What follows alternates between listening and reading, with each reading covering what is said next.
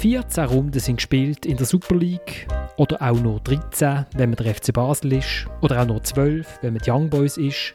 In Genf fließen Tränen nach dem ersten Sieg seit der Escalade de Genève. In Lugano hat man plötzlich das Double im Blick und wir fragen uns, sind personalisierte Tickets die Lösung für alle Probleme mit gewaltbreiten Fans? Ist der Fabio Celestini schon der hundertste Trainer, der während der Aufnahme von dem Podcast entlohnt wird? Und könnte sein, dass der FC Zürich wirklich ein Meisterkandidat ist? Und damit herzlich willkommen zu der dritten Halbzeit, einem Fußball-Podcast von Tamedia. Mein Name ist Florian Ratz und ich habe eine großartige Runde bei mir, wie ich finde. Im Fricktal vor einem schönen, was ist das eigentlich? Vorhang sitzt. Das ist ein Vorhang. Mit einem grauen Vorhang vor grauer Wand sitzt der Oliver Gut mit grauen Haaren, verschwimmt fast ein bisschen. Oli, wie geht's? Es geht gut, danke schön. Ich bin sehr da, wohl hier in der guten Stube. Das freut mich. Dann sitzt äh, der Thomas Schifferle äh, in Zürich mit, wieder mal mit einem Mikrofon. Mal schauen, ob das geht, ob das trifft. Thomas? Ich gebe mir Mühe. Oh, ich treffe wahrscheinlich möglicherweise mehr wie der Sia am Samstag gegen der FCZ. noch, noch häufiger. Und genau, und in diesem Wallis sitzt der Samuel Burgener im Studio vom Radio Rottu. Heißt das auch so? Richtig. Gut. Und alle müssen ganz still sein, wenn der Samuel schwätzt, weil irgendwie seine Tonspur nicht einzeln bei uns ankommt. Aber das ist egal. Jo, ähm, dann steigen wir doch gerade ein mit etwas Leichtem. Äh, Thomas, Du hast am Freitag äh, zum guten Glück noch etwas zum Schreiben bekommen, weil die KKJPD, eine wunderschöne Abkürzung, wo du mir schnell kannst erklären für was steht die schon wieder? Ich muss es noch ablesen, weil das ist so kompliziert. Das ist die Konferenz der kantonalen Justiz, Poli Justiz und Polizeidirektorinnen und Direktoren. Habe ich das jetzt schön vorgelesen? Du hast es schön vorgelesen, Gut. ja, genau. Also es sind einfach Polizei- und Justizdirektionen von den Kantonen, die da zusammengeschlossen sind, ganz einfach gesagt. Genau, das ist so. Äh, wir kennen es wegen Corona, ist, dass es das gibt, so, dass sich die so treffen, die Direktoren. Wissen wir seit Corona, glaube ich, vor allem wegen der Gesundheitsdirektoren, oder? Dort ist der Herr Engelberg aus meinem Heimkanton Chef. Ähm, bei der KKJPD ist äh, ein Luzerner Chef, oder? Nein, ist ein St. Galler. Namens, ah, ist der, ist der Herr Fessler. Namens Freddy Fessler. Fessler. Genau. Und also die haben auf jeden Fall am Freitag beschlossen, so ein bisschen äh, überraschend, glaube ich, für die Liga, die gleichzeitig ein neues äh, Präsidium gewählt hat, dass ab der nächsten Saison nur noch sollen ähm, personalisierte Tickets in der Super League gelten.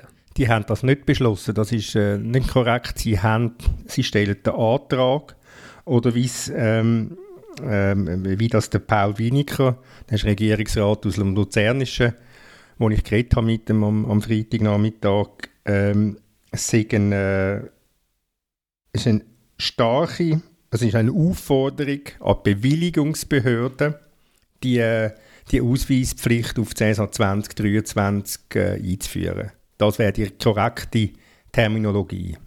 Sprachregelung auf Deutsch. Genau, der 10. Dezember ist dann einer von diesen vielen runden Tisch, wo dann noch die Liga dabei ist, wo man das dann äh, bespricht. Ähm, das Lustige ist ja, dass das ja schon die kantonalen Polizeidirektorinnen und Direktoren sind, aber irgendwie die Behörden, die es bewilligen, sind dann wieder die Kantone und dann könnte es wieder sein, dass irgendein Kanton findet, dass er da nicht mitmacht.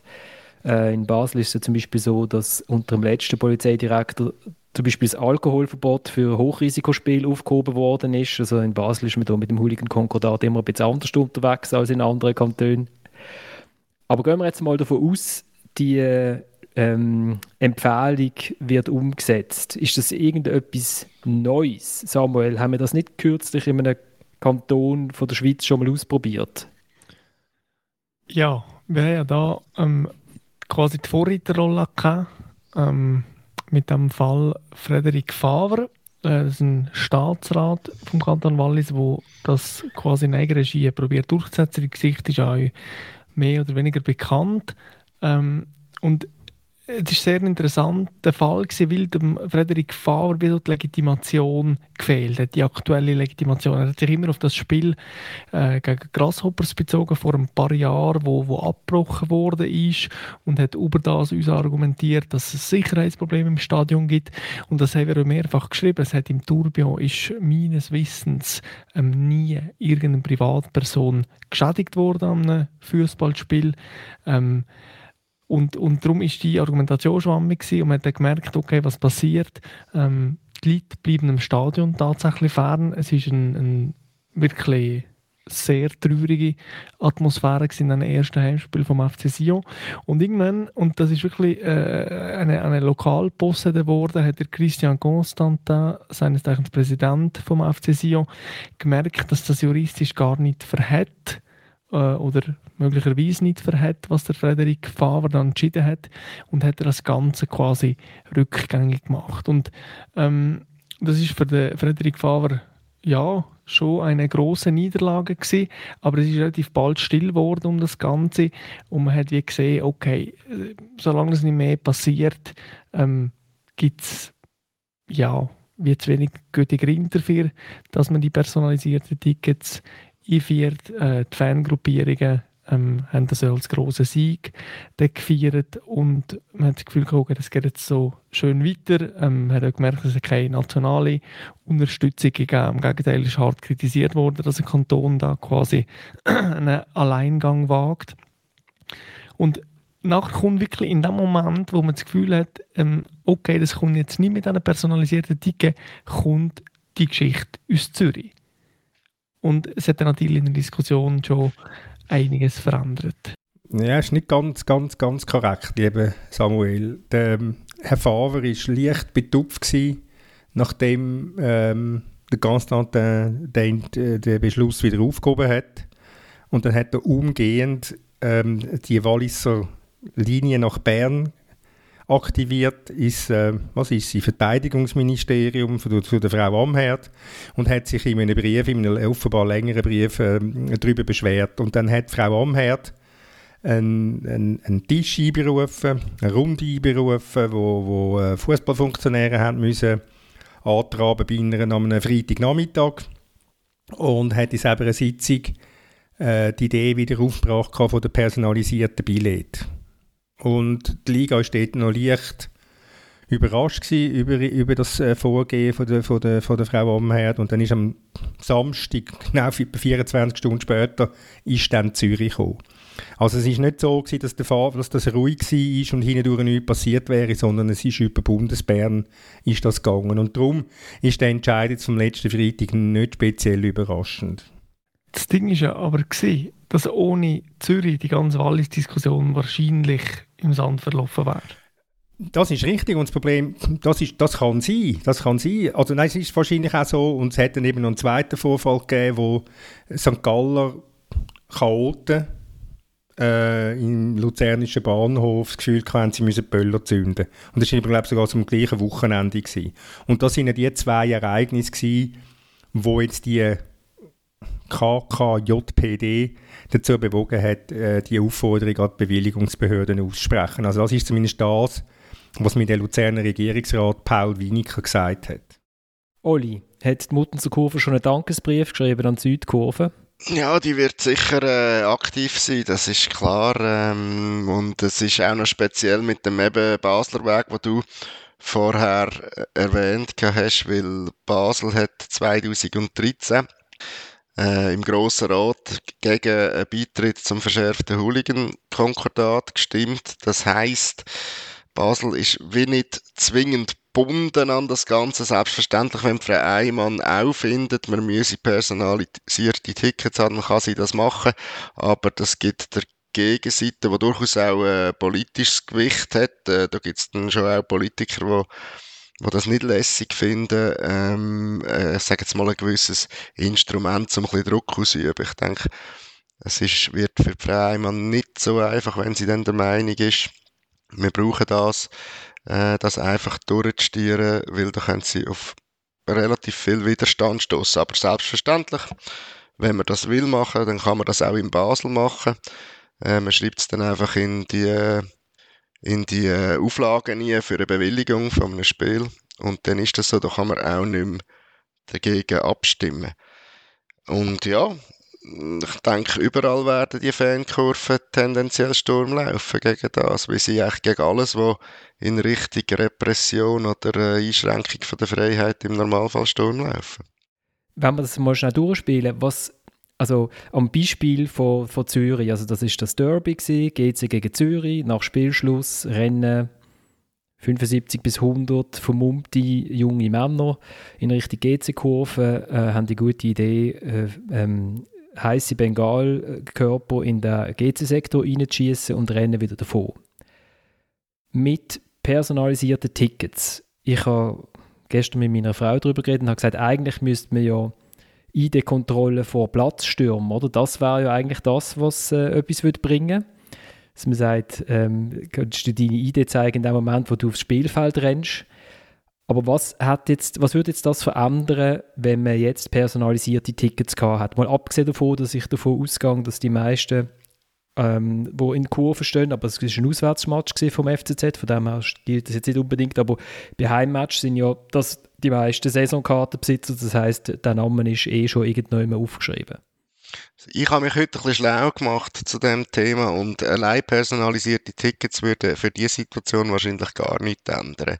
Ist so der Tenor von zwei von meinen Gesprächspartnern, die bei dem Thema ein bisschen besser kommen als ich. Und ähm, äh, wenn du personalisierte Tickets willst einführen, dann ist das einerseits ein Kostenpunkt, weil du müsstest fast über Gesichtserkennung machen. Offenbar macht das der EV-Zug bei beim Gästesektor im Eishockey. Und äh, das ist auch relativ, äh, sagen, kurze Sache. Also die haben jetzt nicht einfach einen, äh, einen Stau wegen dem im Gästesektor.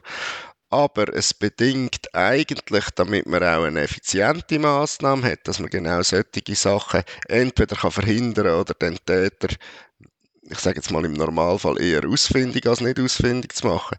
Eigentlich Sitzplätze und eigentlich auch Personal, das schaut, dass die Leute auf diesen Sitzplätzen sitzen, wo sie angehören.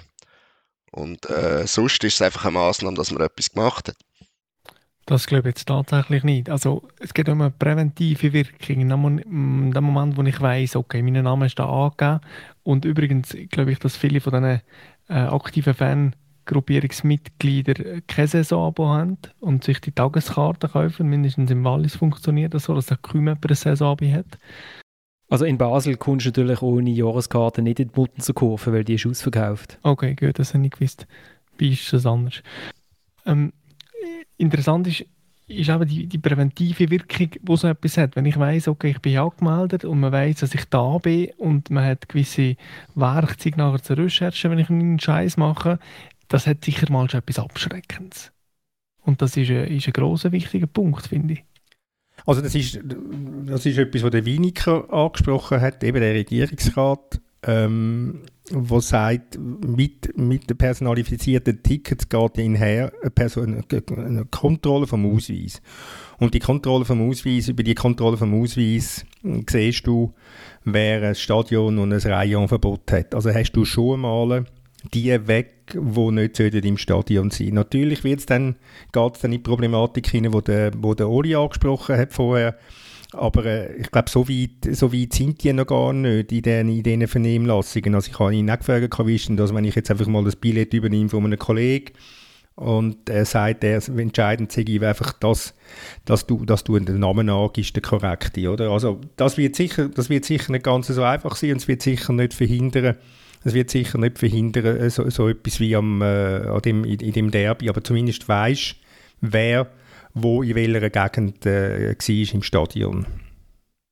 Und eben nochmal, du kannst, du kannst äh, die Stadion- und Reihenverbot äh, kannst du natürlich dann viel, viel besser durchsetzen, als das jetzt einfach äh, der Fall ist.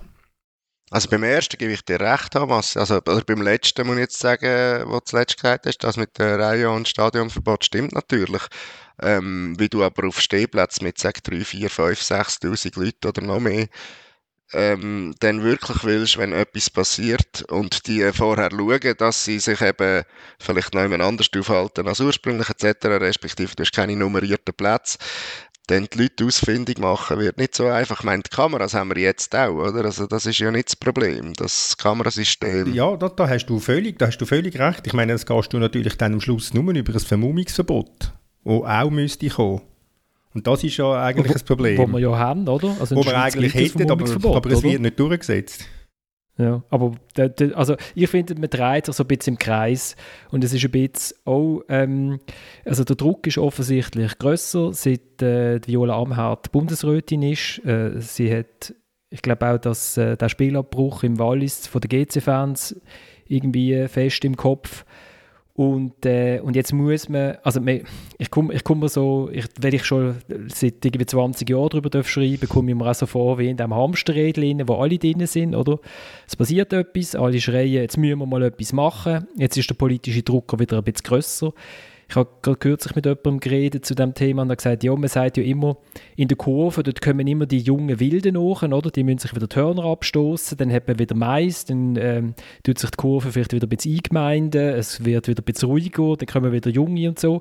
Das Gleiche passiert natürlich auf der politischen äh, Seite genau gleich, oder? Also dann kommt äh, ein Staatsrat Favre, wo, wo man Lust hat, äh, die harte Hand zu zeigen. Es kommt eine neue Bundesrätin, die im Sport ähm, mehr will eingreifen als, als ihre Vorgänger.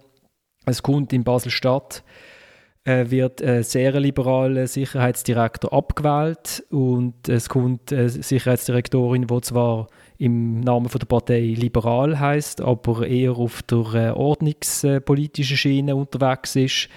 Also es, es, ist ja nicht nur auf der Fanseite, wo sich das Thema immer wieder wiederholt. Es wiederholt sich ja auf der anderen Seite. Oder? Du hast jetzt ein neues Ligakomitee, wo vielleicht auch wieder ein bisschen Know-how verloren gegangen ist und so weiter und so fort. Dort ist sehr viel Know-how verloren gegangen. Nein, aber... Ähm... sagt, sagt der Bruder vom Ex-Präsidenten. ähm, äh, so viel muss sein. Nein, ähm, ganz eine simple Frage. Was, was spricht gegen die, gegen die Ausweispflicht? Ich finde, ja, danke vielmals, Thomas, dass du mich ins Spiel bringst. Ich renne jetzt auf dem linken Flügel, äh, kann man sagen. Nein, ich finde es zum Beispiel staatspolitisch, finde ich den Moment sehr schwierig. Also wir befinden uns in einer Situation, wo man seine Idee recht häufig muss zücken und der Bundesrat und alle die Behörden, wo, wo die, wo die ID-Ausweiskontrolle anordnen, sagen, ja, das ist wegen der Pandemie und ich bin kein äh, ähm, Mensch, der sagt, die, die Zertifikatskontrollen sind, äh, sind falsch, gar nicht, aber man sagt, die Zertifikatskontrollen und die ID-Kontrollen sind dazu da, um die Pandemie zu bekämpfen. Oder? Und was jetzt passiert, ganz offensichtlich äh, bei der KKJPD, ist, ah, das ist aber jetzt, die haben ja alle die Fußballfans, haben ja ihre Idee jetzt immer dabei und die zeigen es. Und jetzt nutzen wir doch die Gelegenheit, um das beizubehalten. Finde ich staatspolitisch schwierig. Das ist das eine.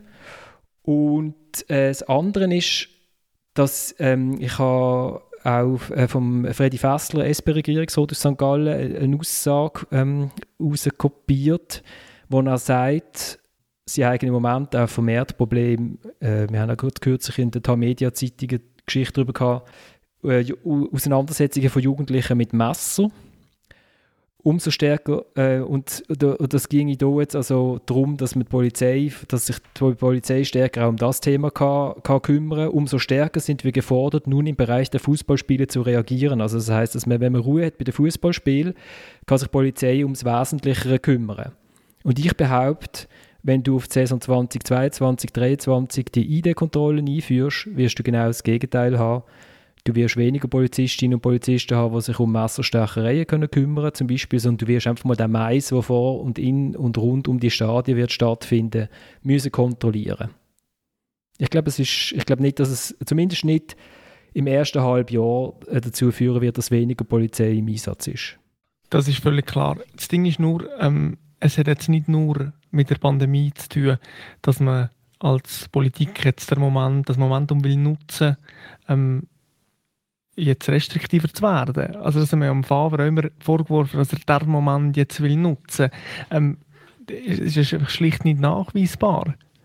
Und ich bin, ja, ich bin eigentlich bei dir, Florian, und ich habe das euch mehrfach in die Richtung kommentiert, dass es nichts bringt und dass es blöd ist. Und ich meine, wir müssen ein bisschen sehen, was haben wir da. Wir haben äh, eine Art Subkultur, die aktiven Fangruppierungen, da tümmeln sich rechts und links noch andere Leute dazu. Man hat immer von diesen rund ja, 5% einfach völlig unkontrollierbar sind, aufgrund von Konsum von verschiedenen erheiternden Substanzen und so weiter. Ähm, und irgendwie hat man die äh, Subkultur mit allem Anhang in diesen Stadien doch irgendwie noch so im Rahmen drin Das ist das, was ich so ein bisschen vertreten habe. Ähm, es hat auch gar nicht so schlecht funktioniert in den letzten Jahren. Basel hat extrem gute Arbeit geleistet als, als größter und wichtigster Club in dem Land immer noch. Ähm, über jetzt fast Jahrzehnt. Und die Situation war eigentlich alles in allem recht gut, gewesen, kann man sagen.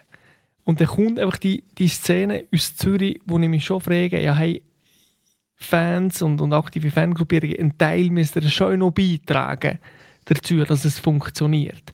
Und ich meine, da reden wir davon, dass Leute, weil sie halt ihre äh, quasi, wie sagen wir ihre Mythen und, und ihre Folklore angegangen sind und die Fahnen haben wollen stellen wahrscheinlich, sind sie an der Fanblock und schmeißen da brennende Bengalos rein. Das ist dermaßen niederträchtig und abartig, dass man da schon jedes Verständnis fehlt dafür. Und das ist jetzt die Ausgangslage. Und also wie gehst du mit solchen Leuten um? Und ich habe immer ähm, sehr auf die Eskalation uns geschrieben jetzt in den letzten Wochen, Monaten, weil ja nichts passiert ist. Aber wenn man sieht, was da für Leute, was Fraktionen machen, dann kann man mindestens jetzt nachvollziehen, dass das das Momentum ist, wo die Politik jetzt ergriffen hat und viel weniger die Pandemie. Aber, aber was, was hindert jetzt irgendjemand an seinem Fan, äh, äh, Fanleben äh, auszuleben, sich ein bisschen auszutoben. Ich weiß nicht was, wenn er vor dem Stadion den Ausweis zeigt. Also ich gilt auch nicht zwingend als obrigkeitshörig. Allerdings muss ich ganz ehrlich sagen, der Florian schmunzelt, ähm, äh, ich, es geht mir 0,0 Zacken zu den Kronen aus, wenn ich irgendwo meinen Ausweis muss zeigen muss. Es verstärkt im Moment einfach auch mein Gefühl von Sicherheit. Ganz einfach. Also wenn ich in ein Restaurant reingegangen bin ich froh, wenn ich kontrolliert werde. Und wenn ich in ein Stadion reingehe und kontrolliert werde, ja, dann ist es halt jetzt einfach so. Dann, dann, passt, dann macht mir doch das nichts aus. Weil ich gehe ja in ein Stadion, um mich unterhalten, um mich vergnügen, zum Spass haben. Ich gehe nicht in ein Stadion, um blöd zu tun. Und ich schaue das Stadion nicht als rechtsfreien Raum an, wie das gewisse Leute halt offenbar einfach machen. Und darum, und darum bin ich nicht ganz, nicht ganz eurer Meinung und darum finde ich es gar kein, es ist gar kein Problem, einen Ausweis zu zeigen. Ganz einfach. Punkt. Ausrufezeichen von mir aus auch noch. Ja, das Problem fällt ja in dem Moment für die Clubs an, wenn du auf einen Knall äh, 3000 Nasen verlierst, die nicht mehr ins Spiel kommen, wo, wo du die, die dicke Einnahmen verlierst, wo du die ganze Ambiance im Stadion verlierst und im dümmsten Fall langfristig eine Art Kultur verlierst oder Teil von der Clubkultur verlierst. Ja, das ist, das ist klar, das ist eine Konsequenz, eine mögliche Konsequenz, die gewisse Clubpräsidenten ähm, äh, sicher befürchten jetzt nach, dem, nach dieser Aufforderung oder Forderung von der, von der KKJPD. Da hast du völlig recht, aber es ändert nichts daran, dass man doch einfach ganz normal kann seinen Ausweis zeigen kann und dann hat man genau gleich seine, seine Freiheiten im Stadion und kann, und kann, und kann ein Fanleben führen. Ganz normales dass es, dass es nicht zum Fanleben gehört, Büro schiessen, das ist, sind wir uns, glaube ziemlich einig. Oder in, in der Logik müsste man ja echt zum Schluss kommen, dass wenn die personalisierten Tickets eingeführt werden, ähm, ob mit zusätzlichen Massnahmen, die dann wirklich auch zu einer effizienten Erhöhung von der Sicherheit äh, führen oder nicht, aber müsste man ja meinen, das sind irgendwie 100 Deppen, die dann einfach sagen, wir kommen nicht mehr, weil wir können jetzt äh, nicht mehr gegen gewisse Sachen verstoßen, die man sonst im normalen Leben eben auch nicht darf. Und alle anderen in der Kurve müssten ja sagen, ja gut, ich habe noch nie einen Scheissdreck gemacht, und äh, ich komme weiterhin. Nur so funktioniert eben die Kurve nicht. Oder? Sie, so, sie will sich grundsätzlich glaub, nichts vorschreiben lassen. Äh, sie will sich nicht zusätzlich einschränken lassen. Ganz egal, ob, ob dort eine ganz, äh, auch dort ist eine Mehrheit, äh, verhalten sich absolut korrekt. Aber da findet dann schon eine Solidarisierung statt gegen Repression letztlich. Oder? ich glaube eben, dass es ist eben nicht so schön, wie man es immer wieder hört. Es sind, ja, die paar Idioten, die machen uns alles kaputt und alle rundum sind ja schön und nett und kreativ.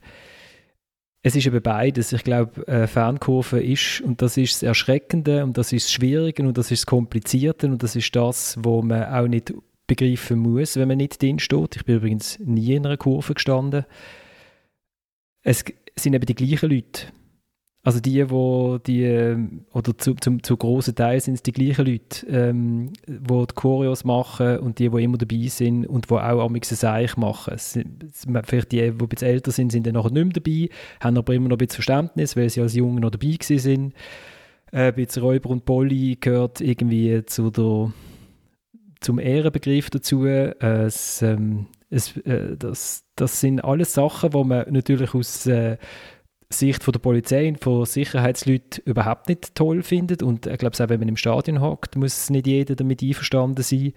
Aber ich glaube, mit diesem Mythos muss man ein bisschen aufräumen. Es sind ein paar hundert, ja, oder es sind hundert. Es ist schon, aber das gehört eben dazu. Also in Zürich zum Beispiel ist sicher ein großes Problem, dass ähm, man sich vielleicht in der Südkurve schon auch wieder mal dürfte bewusst werden, dass zu einem Derby ein Gegner gehört. Oder man darf gegen einen Gegner sein, aber wenn natürlich im Moment habe ich das Gefühl, in der Südkurve ist ein bisschen das Motto, GC muss ganz aus der Stadt verschwinden. Aber da hat man kein Derby mehr. Da muss man sich wieder, also das vielleicht ein bisschen Respekt für einen Gegner wieder mal, wieder mal drüber nachdenken. Das ist sicher in Zürich ein Problem. Aber ich glaube, dass, wenn, auch wenn Angelo Carepa nachher sagt, ja, das sind ein Bar und so, ja, aber das ist eben, das ist sehr vermischt, das ist sehr eng. Und darum funktioniert die die Solidarisierung innerhalb von einer sehr, sehr großen Kurve, wo nur sehr wenige Seich machen, aber es ist eben trotzdem das Gleiche. Also du meinst jeden, äh, oder nicht jeden, aber am Schluss hast du eben 1000 oder 1500, je nach Größe auch von der Kurve, ähm, wo irgendwann eben auch mal ein Seich gemacht haben. Genau, heute sind sie vielleicht Im 38. Werdegang. Zivi. Genau, genau. natürlich, natürlich ist das so, natürlich ist das so, aber du hast es jetzt, und ich ich weiss, man soll es nicht vergleichen, das Publikum bei einem Länderspiel ist etwas anderes als das Publikum bei einem Clubspiel vom FCB, FCZ oder IB und ich weiß nicht was. Ähm, aber wir sind letzten Montag miteinander einträchtig in dem, in dem Luzerner Stadion gehockt, Florian und ich. Und wir haben von, von, von, von der Atmosphäre her einen hervorragenden Abend, einen wunderbaren Abend. Äh, es hat kein Problem gehabt vor dem Stadion. Die Leute sind einfach ganz normal rein, so wie ich das gesehen habe. Die haben nachher 90 Minuten lang die Mannschaft angetrieben. Auch in der ersten Halbzeit, wo es noch nicht so gut gegangen ist. Und äh, das ist doch einfach, so kann es doch einfach auch sein. Warum muss es, warum muss es anders sein? Warum, warum muss es aggressiv sein? Warum muss es immer scheiß GC sein, scheiß FCZ oder ich weiß nicht was? Warum? Aber, aber wir ändern keine Meinung, das ist ja schon klar aus der Kurve, was das anbelangt, oder? Respektive äh, Nein. werden die Kurve nicht dazu bringen, die personalisierten Tickets eigentlich gar nicht so schlimm zu finden. Nein, selbstverständlich nicht, aber ich darf es trotzdem sagen. ich, ich bin aus dem im Zug gesessen, zurück noch hat. Ähm, wo man dann muss sagen, dass äh, die Meinung zu Masken in, äh, in geschloss, eigentlich geschlossenen Bistrowagen dann äh, durchaus auch nicht nur, ähm, soll ich sagen, schicklich, friedlich, ähm, äh, irgendwie einmütig äh, angenommen worden ist, wo die, die Frau, die die Billett ist kontrollieren, gesagt hat, ob man echt die Masken, die alle unten um die König haben, nicht auch könnte oben über die Nase machen ja, so viel aber da, zur das sind Obrigkeitsgläubigkeit vom Schweizer Fußballfan bei Nationalmannschaft. Nein, nein, natürlich nicht. Wie alt sind die gewesen? Die sind äh, in unserem Alter gewesen. In unserem natürlich. Alter. Ja, Aha. also genau, also zwischen 70 und 80. Das ist ja so die, die Freiheit, die sich der, der alte weiße Mann leistet mit der Maske und also der Bimmel über der Maske quasi. Und die Frage ist jetzt, ob sich äh, äh, ja, eine jugendliche Gruppierung der euch gewisse Freiheiten kann, darf, soll erkämpfen. Und es ist auch immer ein bisschen ein Spiel. Also wir wollen keine personalisierte Ticken, ähm, dafür bringen wir Stimmung ins Stadion und, und äh, Ultrakultur und so weiter. Wir machen das Produkt besser, wir machen äh, die Bilder besser vom Produkt und so weiter. Und das Ding ist auch, meine, perspektivisch die Frage, was passiert mit diesen Leuten, wenn die sich definitiv aus der Kurve verabschieden, im Fall, dass man das jetzt tatsächlich durchzieht und langfristig. Also, Frage, wo, was passiert mit diesen Leuten? die Frage ist, wie viel würden sich definitiv verabschieden? Ich meine, kurz- bis mittelfristig wirst du das spüren, das glaube ich auch. Aber was ist beispielsweise, ich nehme halt gerne das Basler Beispiel, ähm, wenn die äh, irgendwie im Mai gegen IB shooten und es geht um einen Titel in dem Match, drei Runden Verschluss. Wie viel bleiben denn wirklich Fan? Unterschätzt einfach der, der Gruppendruck in so äh, Subkulturen nicht. Also, ich weiß ja von, von sie und euch, von Leuten, die gerne ans Spiel wären gegangen, aber einfach nicht ans Spiel sind gegangen, weil man nicht da Mm. Ich sage nur, wie lang ziehst du es wirklich durch und wie konsequent? Oder? Ich habe ein, Be ein Beispiel ist aus St. Gallen, ich sage Servet, das ist im letzten Oktober gewesen, das ist der, das einzige Mal, wo, wo, wo die richtigen Zuschauer zugelassen worden sind. Nach, nachher sind ja dann, ist dann alles wieder geschlossen worden und jetzt sind knapp 10'000 im Stadion in St. Gallen. Und ähm, dort habe ich auch mit dem Matthias Hüppi geredet, dem Präsident von St. Gallen, und er hat auch gesagt, er wüsste nicht, wie viele es kommen, ähm, ähm, wie viele aus dieser Kurve wirklich kommen oder ob es einfach aus Protest wegbleiben, weil sie eben genau dazu mal schon den Verdacht gehabt haben, man wolle äh, hindurch über Corona-Massnahmen eine Ausweispflicht einführen. Und dann sind halt dann gleich 10'000 gekommen oder knapp 10'000 und, und die Kurve ist also sehr gut besetzt gewesen.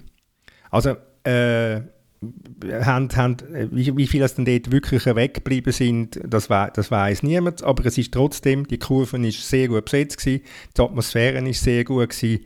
Also ich glaube, auf Dauer, auf Dauer, ähm, auf Dauer wird, das, wird sich das einpendeln und wird sich das normalisieren und wenn du Fan bist von einem Club, dann bist du Fan und dann gehst du auch. Und eben wenn das Beispiel ist, das der Uli genannt hat, im, im, im April oder was, und es geht um den Titel, und dann bist du einfach kein, dann bist einfach kein Fan, dann stellst du dich über die, über die Interessen vom Verein. Dann nimmst du dich als grösser wahr, wie der Verein ist. Gut, das ist ein alt, altbekanntes Problem, dass die Leute sich tatsächlich ähm, über den Verein stellen. Das ist ja lustig, wenn man mit diesen Ultras, mindestens geht das bei mir und, und sie oft so, wenn man mit denen irgendwie über die Clubgeschichte will diskutieren, über alte Spieler, über alte Trainer, über alte Erfolge und so, die haben keinen Plan. Also die wissen eigentlich gar nichts. Von denen hat es relativ viele drin, wo, wo sich dann quasi schmücken mit dem Ultra da sein und, und aber relativ wenig Ahnung haben. Ich würde gleich gerne nochmal zurück zum anderen Thema kommen. Ich meine, der Fußball, der für sich reklamiert, dass er die integrative Kraft hat, dass er ähm, quasi der, der größte gemeinsame Nenner auf der Welt ist und so weiter, hat ja irgendwo durch eine soziale Verantwortung. Und was sind das für Leute in einer Kurve? Mindestens ähm, ein größerer Teil sind Leute mit, ja, mit, mit zu viel Freizeit, mit zu viel Testosteron, mit zu viel blöden Ideen, im vielleicht blödsten Alter, wo man als Mann kann sein De Ähm. definiere jugendlich? Oder Ja, was sagen wir? Keine Ahnung, ich weiß es nicht. 17 bis, bis 30 oder wie, wie ist der Rahmen ähm, bei denen? Ich weiß es nicht. Okay, man hat die in einem Stadion und vielleicht die es blöd, aber sie tun wenigstens nicht noch blöder irgendwo sonst. Das ist ja so der Gewinn, wo man gesellschaftlich daraus zieht, dass die Leute, dass man doch weiss, hey, die sind da unterwegs und am nächsten Wochenende sind sie da unterwegs und das Wochenende darauf sind sie wieder daheim. Man hat die so quasi unter Scheinbeobachtung und man, man behaltet da irgendetwas in einem gewissen Rahmen mit diesen Leuten. Und wenn die Leute nicht mehr ins Stadion gehen, wird vielleicht ähm, ja, werden sie auf eine Art schwieriger ver verfolgbar sein, in Anführungszeichen. Man, man verfolgt sie ja nicht. Aber die Frage ist schon, also wo leben die Leute ähm, ja, das Subversive an uns nachher? Der, der Drang nach, keine Ahnung, Räuber und Poli und der Drang nach, nach Aufrühren, der Drang nach ja, Streit und mal eins auf die Fresse und so. Das sind halt einfach, ich finde, das sind gesellschaftliche Sachen, die kannst du nicht wegleugnen. Und das ist ja der grosse Fehler von der Politik. Die ganzen Sachen werden wie nicht einbezogen, dass da einfach eine Masse an Menschen ist, die jetzt gerade nicht ins Konzept passt, leider Gottes, ins Sicherheitskonzept, aber wo einfach da ist. Und die Frage ist ja, wie gehen wir mit ihnen langfristig um? Also dann soll, soll der Fußball soll dann den Preis zahlen und der Fußball soll denen, soll denen Bühne bieten, dass sie sich können austoben oder man lädt, macht extra Zeug und stellt die extra Zeug denen, denen zur Verfügung, dass sie es können auseinandernehmen wenn sie von Zürich auf Genf oder von St. Gallen auf Luzern fahren und wieder heim. Also es wäre jetzt im Prinzip, das wäre jetzt ein bisschen überspitzt formuliert, das, was du was du jetzt vorher erzählt hast. Dafür sind sie ja. vom Montag bis Freitag brav. Ich, ich will jetzt nein, da schnell dazwischen hocken in der Bank, hocken in der Bank, hocken in der Bank mit dem Anzug und den Krawatten und spielen die braven Bänkler, ganz genau. Nein, das ist ja wieder viel zu klischiert, sorry. Ähm, das ist nicht klischiert, das ist nicht klischiert wegen dem Bänkler. Das ist ja so, das weiß man auch, dass das eben nicht nur dass das nicht nur die klassischen Randständigen sind oder ich weiß nicht wer, sondern dass das aus ganz, ganz gut situierte Typen sind oder äh, ganz normale Berufe haben wie Lehrer, äh, wie, wie, wie, wie, wie Bankangestellte, wie ich weiß nicht was, oder Anwälte oder was auch immer. Es ist ja logisch, es, es, steht, es steht einfach äh, eine relativ äh, junge äh, Gesellschaft dort. Es ist ein Gesellschaftsquerschnitt, der in einer Kurve stattfindet. Das ist ja logisch. Also ich finde jetzt eben halt so, so die, die, die, äh, so die, die Pathologisierung, ich würde jetzt schon noch sagen, also in so einer Kurve, wo mehrere tausend Leute stehen, findet eben alles statt. Und das ist eben das, glaube ich, was so schwierig zum Fassen macht, mit einfachen Rezept. Es findet eben alles statt. Es findet durchaus, also eben, ich komme halt aus Basel. In der Basel-Kurve findet durchaus die Auseinandersetzung mit der Historie vom FCB statt. Oder? Also da werden, und da werden Primarschulkinder an einem Tag durch die ganze Stadt geführt, an den historischen Ort vorbei vom FCB, um sie anfixen am fahrenden Tag. Ähm, und gleichzeitig gibt es Leute, die finden, ja, ab und zu ein Böller ist eine ganz tolle Sache.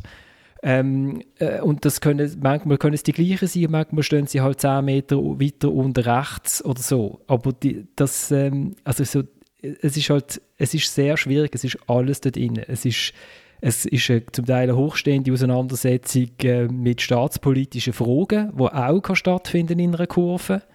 Und gleichzeitig kann es auch sein, ähm, jetzt müssen wir am Zürcher die Fresse polieren, weil er, hat, äh, weil er ist gegen GC ähm, Fackeln werfen und wegen dem haben wir jetzt den ganzen Scheiß wieder am Hals. Das ist eben alles. Und darum werden die einfachen die einfachen ähm, Rezepte werden nie funktionieren, aber wir probieren es jetzt wieder mal aus. 2002 hat es der FCB probiert mit einem Fanpass für Auswärtsfans.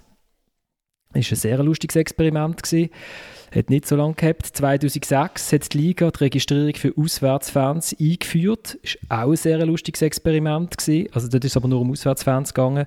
Äh, das hat drei Runden gehabt, ist aber glaube ich schon in der ersten Runde in St. Gallen ausgehebelt worden, weil irgendwie der Pyro plötzlich im normalen Sektor gezündet worden ist, statt im Gästensektor. Jetzt sind wir gespannt, wie es diesmal rauskommt. Ähm, Vielleicht nur noch kurz. Es ist ja der grosse Fehler von Politik ist der ausgeprägte Wunsch nach einer fun perfekt funktionierenden Gesellschaft. Und es ist halt so, der, der Schweizer Fußball kann schon Sitzplätze ähm, verordnen, nur ist leider das Produkt einfach zu schlecht. Und nur lebt halt das Produkt im Gegensatz zum englischen Fußball, äh, wo wirklich vom Spiel und von diesen Stars lebt. Da, da, lenkt, da verkauft man sich genug gut über, über das Produkt. Nur ist das Produkt Schweizer Fußball einfach zu schlecht, dass man es könnte verkaufen und es lebt so stark wie, wie in wenigen anderen Ligen einfach von dem, was in diesen Kurven passiert. Ja, das ist, das ist das, was der Thomas vorher gesagt hat, oder? Also der Fußball bietet diesen Leuten eine Plattform, aber man kann gleichzeitig auch sagen, ohne die Kurve ähm, wird dann die Liga schon auch nicht attraktiver für andere Zuschauer. Das ist halt ein, Problem, das der Schweizer Fußball schon drinnen auch lebt. Und, und die, die, Schweizer Liga bewegt sich natürlich bei keinem Club in einer Grössenordnung, wo er das Publikum kann austauschen kann. Das ist das, was Samuel sagt, wenn er an England denkt, beispielsweise, oder? Wo einfach die Stars und das Produkt und das Entertainment so groß sind dass, auch, dass die Stadien auch voll sind, wenn die, die vorher Probleme gemacht haben, nicht mehr dort sind. Gut. Also, wir haben uns jetzt auch erfolgreich bis im Kreis gedreht.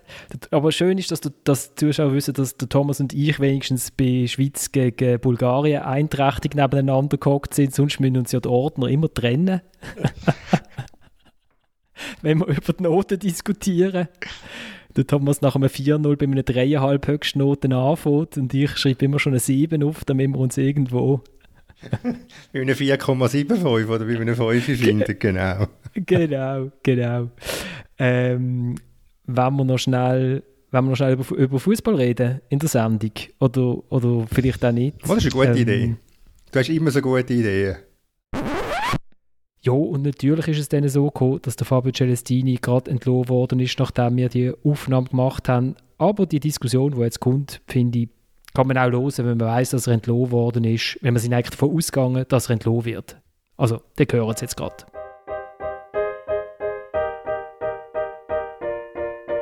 Ja, absolut Tiefpunkt. Ich habe natürlich gemeint, wir seien nach der Länderspielpause besser drauf. Bis auf ein paar Momente in der ersten Halbzeit äh, ich das, äh, ja, ist das nicht gut gesehen und ja, sehr enttäuscht. Ja, das ist klar, wir haben zu wenig Punkte, die Leistungen stimmen nicht. Es ist klar, dass auch der Trainer natürlich ein Thema ist, klar. Aber das ist ein Thema, das ich jetzt gerade nach dem Match natürlich nicht so kann beantworten kann. Aber das ist sicher ein Thema und das müssen wir besprechen, das ist ganz klar. Der Stefan Wolf, der Präsident vom FC Luzern, ähm, auf Pilatus Today. Er wirkt ein bisschen angegriffen. Er äh, sagt öffentlich, dass man über den Trainer diskutiert. Das ist etwas, was man eigentlich ja nicht sagt, normalerweise. Ist es das für den Fabio Celestini? Ich meine, es hat sich in den letzten Tagen schon wieder so aufgeschaukelt ähm, mit Aussagen vor dem Match, äh, wo er sagt, es ist mir eigentlich egal, was der Sportchef macht und der Präsident, weil ihm ging es nur um die Spieler. Dann der Auftritt, äh, wo wirklich pitoyabel war, muss man sagen, in Lugano. Stürmer auf den Trainerwechsel zu.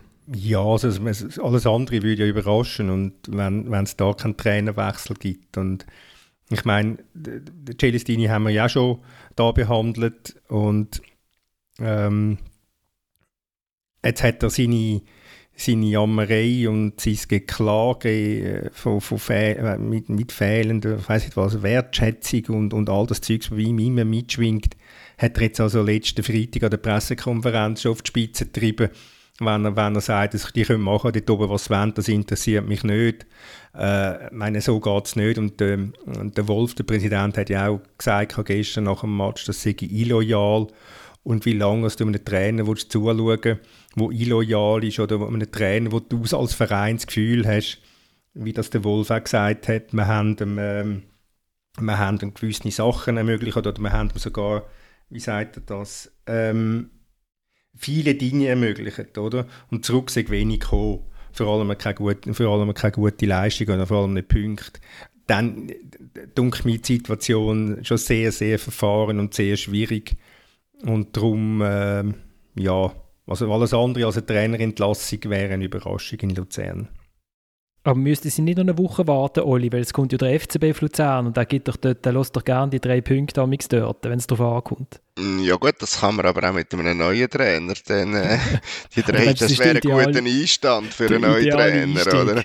Von dort mhm. her äh, spricht es eher noch mehr dafür, dass man ihn jetzt wechselt. Also ich, ich schließe mich mit Thomas an. Mit, äh, es wäre eine Überraschung, wenn jetzt da kein neuer Trainer kommt. Ich befürchte, du wirst dann noch etwas müssen reinschwätzen in die Aufnahme unter Umständen. Das könnte auch sein. Ich kenne jetzt zwar den Zeitplan beim FC Luzern nicht. Ähm, also es wäre der Klassiker, es wenn der nach Klassiker, der genau, es muss ja nicht immer beim FCB sein.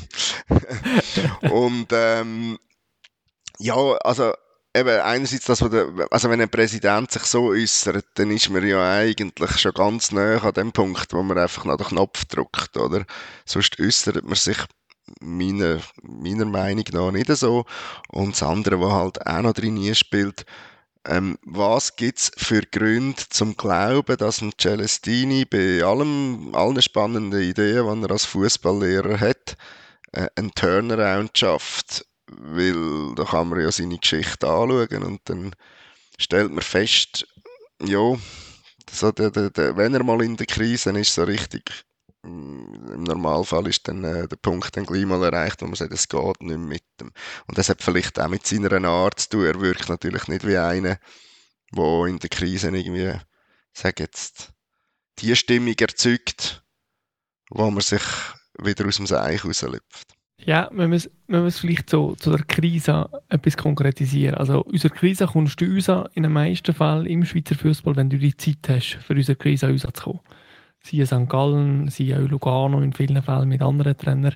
Ähm, es ist ja so, es gibt im Schweizer Fußball immer so die, die Nivellierung bei den meisten Teams. Das haben wir jetzt über die Jahre gesehen, dass es eigentlich Kräut und Riebli und Kabis, es hat überhaupt keine Rolle gespielt, ähm, ob jetzt mal gerade Lausanne ein bisschen weiter vor ist, gesehen, mal ist Luzern, gesehen, mal ist Lugano, gesehen, ist St. Gallen mal gekommen und so weiter. Gut. Jetzt passiert wieder etwas Ähnliches. Ähm, GC hat jetzt einen Dämpfer kassiert wieder, jetzt hat er für Lausanne mal gewonnen, es wird wieder alles so ein bisschen äh, zusammengestampft. Gut.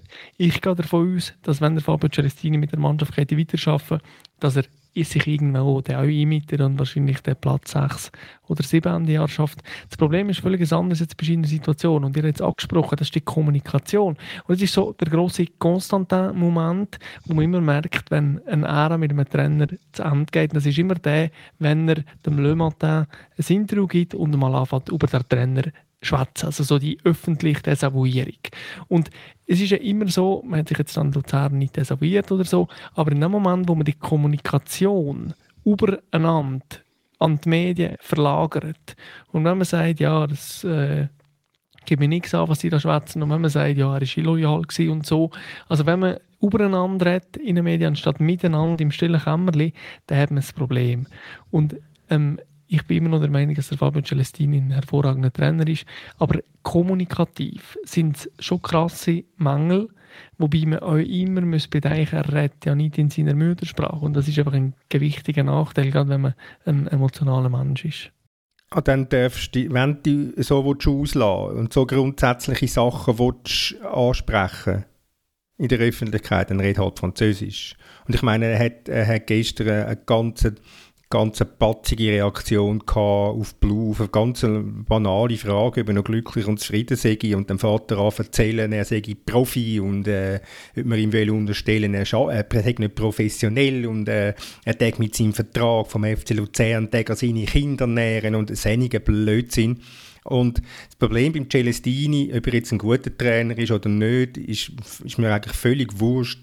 Sein Problem ist, dass er das Gefühl hat, er sei ein super Trainer und sein Gefühl ist, er ist eigentlich völlig unterschätzt und er, er müsste bei Real Madrid aufwärts anfangen, Trainer sein.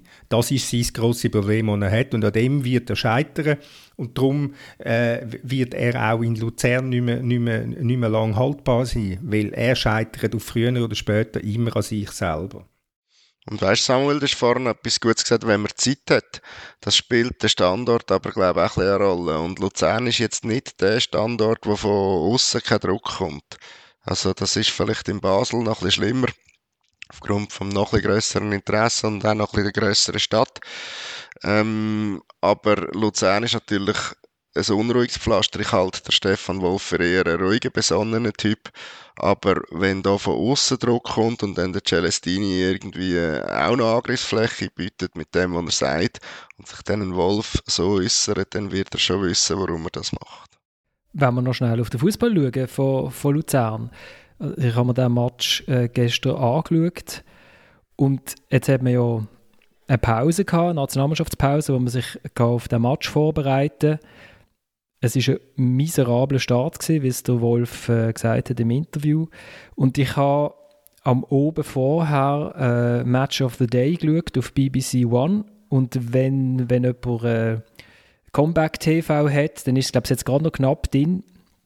Macht doch das schnell. Es, es geht mir fast ein bisschen fast ein bisschen zu schnell, aber man kann es ein paar Mal anschauen und, und man weiß dann, was der, ich glaube, es ist der Alan Shearer, was erklärt, ähm, was er meint. Und zwar wird äh, bei Liverpool gegen Arsenal zeigen sie, wie Liverpool die Ballgewinn hat im Zentrum. Und zwar geht es dort darum, dass Liverpool eigentlich schaut, dass Arsenal muss in die Mitte spielen. Also sie zwingen, sie zwingen den Gegner nicht auf Außen, sondern in die Mitte und dort haben sie dann den Ballgewinn und von dort kommen dann die schnellen äh, Kontersituationen. Also man kann das, kann das auf BBC One kann man das schnell anschauen. Und, ähm, und dann habe ich mir gestern das Spiel von Luzern angeschaut, in Lugano. Und ich habe von der, von der Stellung der Spieler her das Gefühl gehabt, die werden genau das Gleiche probieren. Sie werden auch äh, den Gegner ins, ins Zentrum locken und dort die Ball gewinnen. Das Problem ist, die Löcher sind einfach riesengroß. Es funktioniert nicht. Lugano kann, am Anfang ist äh, sehr aktiv gewesen, also in der ersten Halbzeit kommt dort jedes Mal durch und es wird schwierig hinten. Also kommt dann, es hilft dann auch nicht, wenn der Innenverteidiger da ist oder den Ball verliert, ähm, wie beim einen Goal.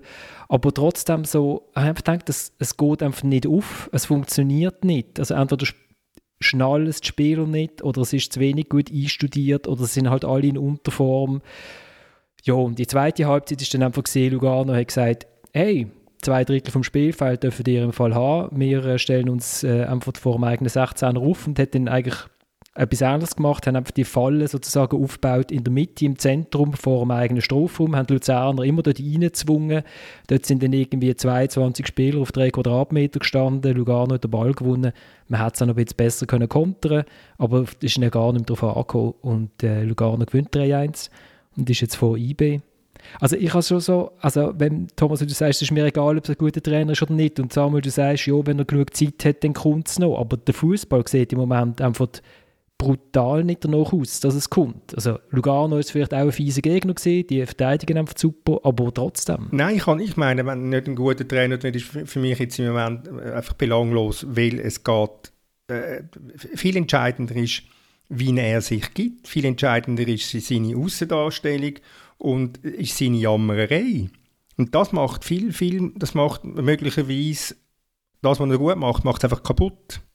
Und darum ist es, darum ist es, ist es nicht der entscheidende Punkt in, in so einem Moment, wo du, wo du, wo du eine Trainerfrage musst diskutieren als Verantwortlicher vom FC Luzern, wenn sich ein Angestellter derart über dich auslässt. Also ich meine, das gibt's ja, das, das, das kann normalerweise ein Trainer gar nicht äh, überstehen. Vielleicht hat ja der Fabio Celestini recht, wenn er sich bei Real Madrid sieht, weil er dort möglicherweise Spielermaterial hätte, um das zu spielen, was er will. Und bei diesen Clubs, wo er dann halt nachher meistens einen guten Start früher oder später müssen gehen, hätte er das vielleicht nicht zum konstant eben spielen. Also wenn mal vieles zusammenpasst, wenn sie gerade einen Lauf haben, dann sieht vieles von dem, sieht man vieles von dem, was er will und geht es auf. Aber äh, sobald da eben vielleicht nicht an, an der, am Limit bist von dem, was du kannst leisten, wird es dann schnell in Niederlagen münden. Das ist auch noch eine Möglichkeit, aber äh, ich schaue jetzt noch geschwind äh, den Match of the Day. Ist das okay, Flo? Kann ich geschwind, dass ich weiß, von was du genau redest? das ist auch so unser Pflichtprogramm, also das hat man eigentlich gesehen, bevor man zu dem Podcast erscheint. Ich erinnere mich an eine Aussage von Xavier Margera, wenn ich es richtig im Kopf habe, zum Sebastian Fournier. Das war ungefähr im 2012 beim FCC. Und der Margera hat gesagt, der Sebastian Fournier hat sofort erkannt, dass sie nicht sehr gut sei. Und darum ähm, sei es so erfolgreich gewesen, vergleichsweise. Also weil er einfach erkannt hat, okay, da müssen wir eher äh, nicht zu viel verlangen und taktisch eher ähm, ja, auf einer einfacheren Seite bleiben und so. Und das ist natürlich beim Fabio Celestinis Problem. Also er hat zwar Anfang der Saison gesagt, er hat die Spieler, äh, wo der Welle und nicht liegen an ihm und so weiter. Aber so einfach ist es eben nicht, wenn man quasi ideologisch prägt ist, wie er das ist. Und es ist ja bei einem Peter Zeidler eine ähnliche Situation, äh, Diskussion jeweils. Also kann ich von meinen Prinzipien abweichen, wenn ich erkenne, dass ich nicht die richtigen Spieler dafür habe.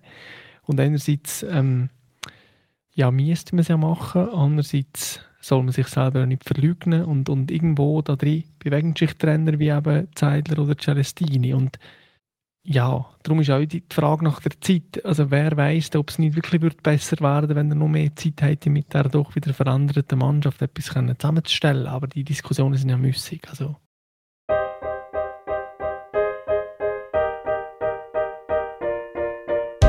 Niemand hat gedacht, äh, dass wir dort oben stehen nach 13, 14 Spielen, ich weiß nicht mal wie viel. Und äh, ich glaube, das ist äh, sicher unser, unser, unser Verdienst, weil wir, äh, wir arbeiten jede Woche sehr hart, wir äh, spielen auch gut und ich denke, äh, wir müssen einfach so weitermachen und ein bisschen, und ein bisschen hoffen, was, äh, was die anderen Mannschaften machen. Der FCZ ist Leader seit der Saison 2010-11 zum ersten Mal wieder so, so spät in der, nach der Saison. Und Thomas, ich glaube, du bist ja etwas am Vorbereiten für die Sonntagszeitung. Deine These ist welche? Dass der FCZ kann Meister werden Und zu guter Glück ist der Oli... Mit dieser Fankurve im Rücken. Gut, Glück. Jetzt, ja, die ist ja dann noch... Bis in der, zu dieser Saison ist sie ja noch dabei. Oder? Ähm, sozusagen, das wäre der, grosse, der Abgang durch die große Türe von der Südkurve mit dem Meistertitel und nachher nie mehr. Aber jetzt, oder, also, wo wir über den FCZ-Meistertitel reden, ist zu gutem Glück der Oli gut am Match of the Day schauen und hat es gar nicht gehört. Oder genau. hast du gehört? Nein, er, hat, er, hat ihn, er hat es im Büsi abdelegiert, dass das Match of the Day schauen. ich habe es gehört. Ähm, ich glaube nicht, dass der FCZ Meister wird, nach wie vor nicht. Ich glaube allerdings auch nach wie vor nicht, dass der FC Basel Meister wird, auch wenn ich das jetzt vielleicht müsste sagen, um ein bisschen für Stimmung zu sorgen. Ich bin, mein Tipp ist immer noch gelb, gelb-schwarz, aber ähm, ich habe mit jemandem ein Wett abgeschlossen an dieser Stelle Gruß an Danny Schreier, dass der FCB am Schluss vor dem FCZ wird sein. Er behauptet, es werde umgekehrt sein. Samuel, du hast ihn ja gesehen, der FCZ. Nehme ich an, am Wochenende. Richtig. Und hat er dich überzeugt? Ja, er überzeugt mich einfach mit, einfach mal der ganzen Charakteristik, also der Einstellung zum Spiel überhaupt. Das hat sich fundamental verändert. Wir haben das ja auch schon besprochen, wie diametral anders die, die einzelnen Spieler auftreten, ist tatsächlich äh, bemerkenswert. Auch in der ganz taktischen Struktur ist, ist so viel mehr drin als in den letzten paar Jahren. Und ähm, es ist halt einfach so ein, ein Auswärtssieg in Sion, wo, wo musst holen wenn du da oben willst, dabei bleiben Und ähm, du kannst den Match ohne Probleme irgendwie, du kannst noch zwei Punkte liegen, aber sie haben ihn geholt, ähm, ohne wirklich in Bedrängnis zu geraten in unseren letzten paar Minuten. Ähm, und das, das ähm, hat für mich so etwas. Also in dem Moment, wo dieses Spiel gewinnst, sind das so Anzeichen dafür, dass halt eben ein anderes 0-0 einmal ein 1-0 kehrst oder dass ein anderes 1-0 einmal über die Zeit rettest. Also, ähm, und es war nicht so, gewesen, dass sie überragend. Gewesen. Und am Anfang haben wir immer gemeint, okay, Marquesano und Sisei, jetzt sind die da quasi gerade auf dem Trip und irgendwann beruhigt sich das. Jetzt hat sich das beruhigt und sie gewinnen gleich. So, das ist Natürlich ist es eher eine leicht gewagte These, äh, der FCZ wie Meister, aber ich sage einfach, dass er kann Meister werden solange ähm, äh, solange ähm, IB nicht überzeugt äh, und solange Basel seine Probleme hat. Also das sind ganz natürlich wesentliche Faktoren und wenn er natürlich eben ähm, äh, so ein Match gewinnt, wie das Samuel angesprochen hat, am Samstag in Sia, wo er, wo er die zweite Halbzeit wirklich nicht mehr gut gespielt hat, wo er am Schluss arg unter Bedrängnis gekommen ist, äh, oder in Bedrängnis gekommen ist, dann sind das immer auch Anzeichen von einer gewissen Festigkeit oder wo, wo, wo, eine Mannschaft hat. Und die hat sie im Moment. Und äh, natürlich spielt er äh, holt es eher am oberen Limit Punkte und spielt er am oberen Limit. Aber äh, solange, solange Basel seine Probleme hat, ich wiederhole mich, solange Basel seine Probleme hat, solange IB äh, immer noch den, äh, die Nachtragsspiele oder die, die, die Nachtragsspiele hat und zuerst auch mal noch muss gewinnen, weil es sind ja immerhin gegen Lugano oder in Lugano und gegen IB äh, und solange IB international ist, wird das, wird das nicht ein, einfach ein Selbstläufer sein, dass dann äh, die Meister werden wieder. Also IB spielt nicht gegen sich selber, das auch, hat man manchmal das Gefühl, aber gegen Basel wäre noch ein Nachtragsspiel, oder? Habe ich jetzt etwas anderes gesagt? Du hast gesagt, sie spielen gegen IB noch. Aha, dann, dann habe ich... Danke für die Korrektur. also der, der Punkt ist der, also du hast da nicht Unrecht, Thomas. Ähm, aber du sagst auch zu Recht, dass sie sich, dass sich eher am oberen Limit bewegen. Es kann ja das sein, dass sie das die ganze Saison machen und sagen wir mal so mit, mit der gleichen Ausbeute etwa durch die, durch die nächsten Runden weitermarschieren. Nur ist ja die Punkteausbeute gar nicht so überragend. Das ist einfach so, dass der FCB, wie du richtig sagst, seine Probleme hat, IB irgendwo die Probleme hat und man traut zumindest einem von beiden, vielleicht IB mehr, halt einmal zu, dass dann einfach mal siebenmal gewinnen nacheinander und dann die Tendenz dann relativ klar ist. Oder? Ja, logisch, das ist absolut richtig. Und sobald IB äh, den Lustenberger wieder hat und der Fasnacht wieder hat und der von Balmos wieder hat und den Same wieder hat und keine Europacup-Spiele mehr hat, dann ist natürlich IB nach wie vor die klar bestbesetzte Mannschaft. Das, das, das ist es, aber du weißt ja nicht, ob dann halt sich plötzlich etwas entwickelt, auch beim FCZ, wie, sie, wie das sich entwickelt hat vor zwei Jahren beim FC St. Gallen.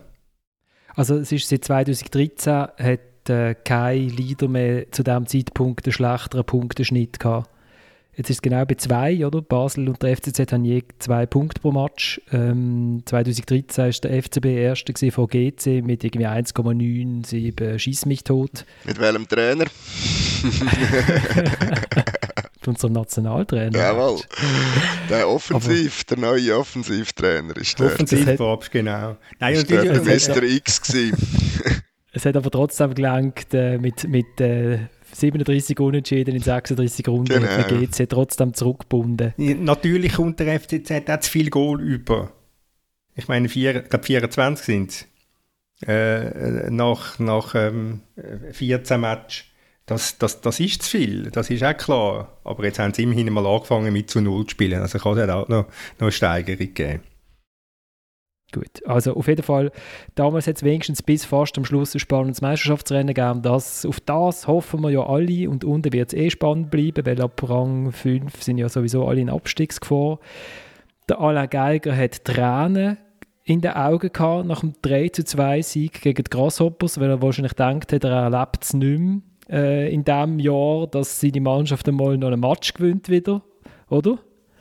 Es war irgendwie auch noch schön, gewesen, der alte Mann an der Seitenlinie. Ja, wie es hat ja gesagt, am Sonntag geben sie dann die Antwort auf all die Niederlagen, die sie jetzt da haben. Und äh, ausnahmsweise ist einmal eine Prognose, die jemand im Tag abgibt, eingetroffen. Also die, die Antwort war ein bisschen zitterig, gewesen, Ja, oder? Mit verschossenen Penalty. Es hat, es hat nur etwa 17 Wahrentscheid gegeben. Ähm, Penalty da, Penalty nicht dort, ha, Goal, kein Goal, Handspiel. Aber es war alles super, gewesen, oder? Sind alle richtig gewesen, Thomas? Hat den Match fairer gemacht? jetzt, jetzt redest du wieder Fabio Rauch. Ähm, Nein, ich habe es im Fall schon gefunden. ja, es ist natürlich ein, ein Wahrentscheid, ist ein bisschen, ja, ein bisschen problematisch gewesen, weil es ist dann irgend etwa 15, 15 Minuten nachdem das Vergehen, das Handsvergehen entdeckt worden ist, ist dann das Goal annulliert worden von GC.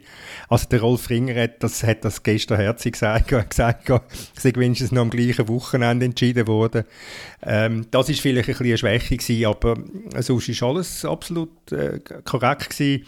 Und, und ich glaube, Servet hätte nicht gewonnen, wenn GC nach dem 2-2 ähm, nicht das Gefühl gehabt hätte, sie wollen jetzt unbedingt noch das 3-2 das 3-2 holen. Das, das ehrt GC, das muss ich sagen. Nach einem 0-2-Rückstand so eine Reaktion, dann äh, ein wunderbares 2-2 erschiessen und dann gleich weitermachen und auf die gleiche Art weitermachen, gleich für, für die Schutten und einfach wollen gewinnen.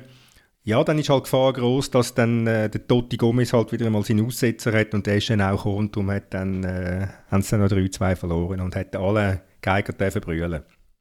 Ich muss sagen, was ich nicht gedacht hat, Anfangs Saison, nach dem ersten GC-Match, wo man GC ja gerühmt hat einfach für, für, äh, für die harte Arbeit, die sie verrichten, dass das GC-Match so lustig können werden. Hätte ich wirklich nicht gedacht. Ich habe gedacht, die bleiben jetzt so für ihre Schiene, ähm, wir stehen hinten rein und den Eckball gibt es immer einmal oder einen Freistoß und das langt uns. Und jetzt in letzter Zeit sind das so richtig unterhaltsame Matches. Also wahrscheinlich Giorgio Contini gar nicht, wird es gar nicht so basteln, vermute ich jetzt einmal. Aber ähm, das macht, also es ist wirklich ist ein cool, sehr, sehr cooler Match muss ich sagen. Also ich habe es in der, in der Konferenz geschaut. Dann ist immer so das triste Cornaredo gekommen, wo man das Gefühl hat, es sind irgendwie etwa 15 Lumenprozent weniger. Es ist alles ein bisschen dunkler und der FC Luzern ist irgendwie, shootet schon, wie wenn er schon am Heulen wäre und so. Und dann kommen die anderen beiden auf einem viel größeren Feld, also durch das Stadion, die Kamera ist weiter oben, da sieht es schon irgendwie weltmännischer aus oder weltläufiger, das Spielfeld. Und gerade bei dem 13 habe ich gedacht, wenn nutzt Serve das endlich mal aus, dass sie so einen riesen Platz haben, das müsste sie doch jetzt mal ausnutzen. Und dann kommt der Tote Gomes und nutzt es aus, indem das nach einem Kopfballduell irgendwie plötzlich 150 Meter links von, von, mit, von der Mitte steht und ein Riesenloch ist.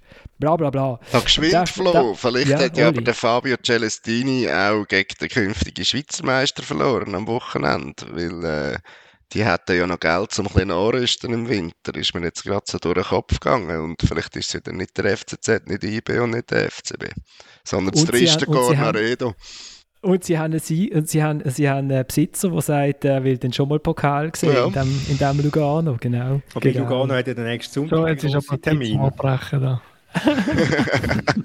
Ja, sag mal, willst du noch ein paar Grußworte rausschicken? Sonst würden wir mit dem, äh, würden wir für alle Luzern-Fans mit dem Henrik Belden mit dem blau-weißen Schal aussteigen. Hast du noch einen Gruß aus dem Wallis? Nein. Gut.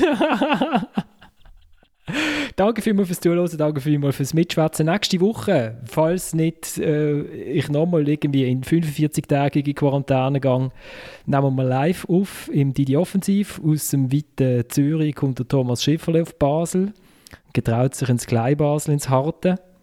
Der Oli Gut kommt aus dem Fricktal in die gefährlichste Stadt der Schweiz.